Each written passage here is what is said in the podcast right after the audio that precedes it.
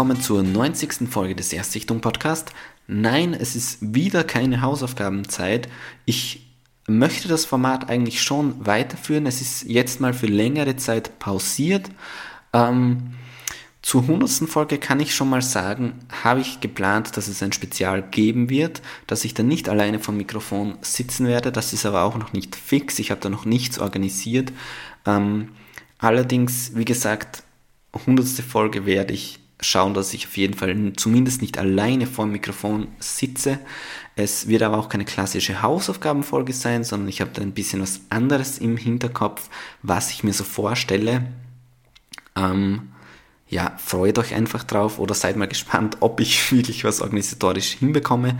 Bei den Hausaufgabenfolgen ist es halt einfach so, dass das das einzige Format ist, was ein bisschen Arbeit mit sich zieht, jetzt abgesehen davon den Film zu schauen, was ich gerne natürlich auf mich nehme, muss ich auch eine zweite Person finden, die Zeit und auch Bock hat, einen Film mit mir oder beziehungsweise einen Film, den ich empfehle anzusehen und dann mit mir drüber zu labern, ist ähm, jetzt auch noch nicht so schwer. Ich kenne schon noch ein paar Leute, glaube ich, die da Bock drauf hätten, aber ich habe mich einfach nicht darum bemüht und es ist auch zeitlich momentan gar nicht so easy, obwohl ich jetzt auch nicht so viel anderes äh, zu tun habe. Ja, man merkt schon, ich will mich ein bisschen rausreden.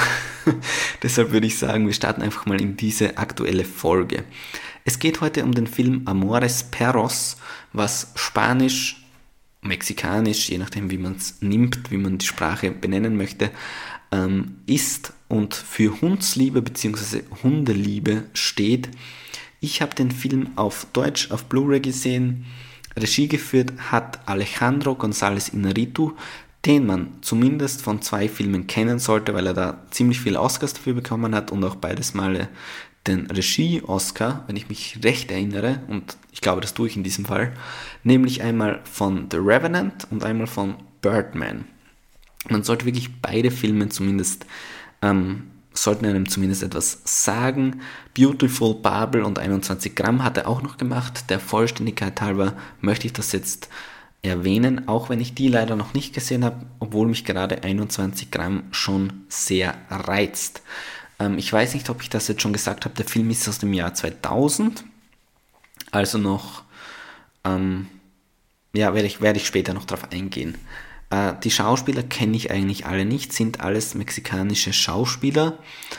Ähm, vielleicht ist jemand ein wahnsinniger mexikanischer Star dabei, kann ich aber leider nicht beurteilen, weil ich habe sie alle nicht gekannt. Worum geht's? Es ist eine Art Episodenfilm, also es gibt in diesem Film einen Autounfall und an diesem Autounfall sind drei Geschichten beteiligt und alle drei Geschichten haben etwas mit diesem Autounfall zu tun. Einmal haben wir eine Geschichte von einem jungen Mann, der nicht nur in die Freundin seines Bruders verliebt ist, sondern auch noch beschließt, mit seinem Hund Hundekämpfe zu machen. Sehr, äh, ja, wie soll ich sagen, ist schon wirklich zwei sehr große Probleme im Leben eines Typen meiner Meinung nach, weil das eine ist halt einfach wahnsinnig unmenschlich, die Hundekämpfe und was, was ich überhaupt mir gar nicht vorstellen kann. Das andere ist, dass er in die Freundin von seinem Bruder verliebt ist, die auch gemeinsam ein Kind haben und eines erwarten, was auch wahnsinnig krass ist und äh, auch ziemlich unmoralisch, auch wenn ja, wenn es der Freundin nicht so gut geht, aber ich kann es ja verstehen, dass sie helfen will, aber dass er sich auch noch in sie verliebt, macht das Ganze natürlich noch schwieriger. Dann gibt es noch eine zweite Story von einer, äh, wie soll ich das sagen, sie ist auf jeden Fall ein Model, ich weiß nicht, ob sie Schauspielerin, Schauspielerin auch noch ist, aber sie ist auf jeden Fall ein weltberühmtes oder zumindest in Mexiko berühmtes Model, äh, die in diesen Autounfall verwickelt ist und da geht es dann hauptsächlich um die Zeit nach dem Autounfall mit ihrer Verletzung, wie ihre Karriere weitergeht und um ihren Hund, der in einer Art Zwischenraum gefangen ist. und dann gibt es noch eine dritte, eine dritte Episode von einem Mann, der keinen Kontakt mehr zur Tochter hat, quasi mehr oder weniger obdachlos ist, in einer Ruine lebt und teilweise Auftragsmorde für die Polizei durchführt. Das sind die drei Einzelstories.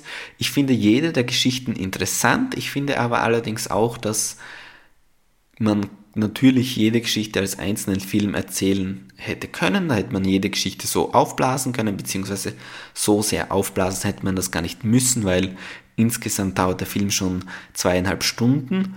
Äh, aber ich glaube, dass keine der Stories als eigenen Film als eigener Film funktioniert hätte. Also es ist wirklich ein Kunstgriff, dass man diese drei Geschichten vereint hat und eine Geschichte daraus gemacht hat. Das finde ich wirklich sehr toll. Dadurch ist keine der Stories zu lange im Fokus und es bleibt trotzdem alles noch spannend und interessant, wie das alles zusammenhängt und wie es dann bei den einzelnen Stories weitergeht. Es gibt dann auch noch gewisse Verknüpfungen oder ähm, so Szenen, wo eine Figur, die aus einer anderen Story schon bekannt ist, dann in der nächsten Story wieder auftaucht und sich vielleicht noch etwas weiter spinnt, was man nicht genau wusste, wie sich das aufklären wird. Äh, hört sich jetzt vielleicht etwas verwirrend an, ist es aber überhaupt nicht. Also man muss vielleicht schon ein bisschen aufpassen, aber es ist wirklich kein Film, wo ich sagen würde, äh, man muss den extrem konzentriert schauen, sondern man kennt sich da schon einigermaßen gut aus, finde ich, äh, wenn man den einfach so schaut. Und ja, gerade dadurch, dass es ein Erstlingswerk von Alejandro González Inarritu, sehr kurzer, prägnanter Name, äh, von ihm eben ist, muss ich sagen, meinen größten Respekt. Es ist wirklich ein sehr, sehr guter Film, äh, den ich eigentlich jedem empfehlen kann. Es ist teilweise schon ein bisschen äh, Gewalt drinnen. Es ist auch für mich zum Beispiel hart gewesen mit den Hundekampf Kampfszenen, weil man das halt einfach merkt, dass es echt ist, mehr oder weniger. Also ich weiß jetzt nicht, ob Hunde wirklich zu Tode gekommen sind bei dem Film, aber gewisse Sachen kannst du halt einfach nicht äh, nachstellen, wenn, vor allem wenn du merkst, dass kein CGI oder keine Effekte in dem Sinn äh, verwendet wurden. Ähm, alles in allem aber wirklich ein guter Film, auch das Mexiko-Thema, das Mexico City-Thema, also ich glaube, es spielt in Mexico City, ähm, ist auch sehr unverbraucht, meiner Meinung nach. Gibt es wenig Filme, die das wirklich so explizit zeigen, wirklich das normale Leben, das Kleinganoven-Leben, das Leben eines Obdachlosen. Also eigentlich normales Leben ist ja gar nicht, weil das Model natürlich ein High-Life-Leben führt, ein Luxusleben. Äh, aber trotzdem eben all diese Blickwinkel auf Mexiko bekommt man selten, also höchstens mal Filme über Drogenkartelle und so weiter, aber so einen Einblick in die Mentalität auch teilweise ähm, gibt es eigentlich, wie gesagt, sehr selten. Ich finde es auch teilweise schwer, den Film zeitlich einzuordnen, weil durch die ganzen Autos und so denkt man sich manchmal, hey, das spielt in den 90ern, vielleicht sogar in den 80ern, aber dann haben sie doch Handys und dann merkst du ja, ähm, okay, Mexiko war und ist halt einfach ein armes Land. Das war 2000 noch nicht so wie Nordamerika oder Europa. Ähm, ja, eigentlich, ähm, wie gesagt, ich will den Film jetzt nicht wahnsinnig hypen. Es ist jetzt auch kein Film, wo ich sagen würde, den muss man gesehen haben. Unfassbar geiler Film. Aber es ist auf jeden Fall eine Empfehlung wert und äh, meiner Meinung nach, für meinen Geschmack, kann man sehr wenig falsch mit diesem Film machen. Wie gesagt, auf die Gewalt muss man sich einstellen, ist jetzt aber auch nicht über extrem hart. Ähm, ja, ich glaube, das war's. Das war alles, was ich zu dem Film sagen möchte. Ähm, kleiner Reminder noch, wie fast bei jeder Folge, es wäre mir viel geholfen, wenn ihr Erstsichtung auf Insta folgt, auf Twitter folgt, eine iTunes-Bewertung oder Spotify-Bewertung da lässt, obwohl ich mir jetzt gar nicht sicher bin, ob es bei Spotify Bewertungen gibt. Äh, und ähm, auch noch, es gibt immer in jeder Folge in den Show Notes, in der Beschreibung, einen Link zum besprochenen Film. Und ihr müsst nicht unbedingt diesen Film bestellen, aber es würde mir auch schon wahnsinnig helfen, wenn ihr diesen Link verwendet und einfach irgendetwas bestellt. Damit unterstützt ihr mich auch schon. Nur, dass ihr das mal wisst, dass ihr das mal gehört habt, dass das eine Möglichkeit ist. Also ihr zahlt dann keinen Cent mehr, aber ich bekomme ein paar Cent von eurer Bestellung ab. Egal was ihr bestellt, innerhalb der 24 Stunden, wo ihr auf diesen Link gedrückt habt, bekomme ich einen kleinen Reward von Amazon. Ja, das war's zu äh, den organisatorischen Themen, das war's zu diesem Film. Viel Spaß, bis zum nächsten Mal. Tschüss.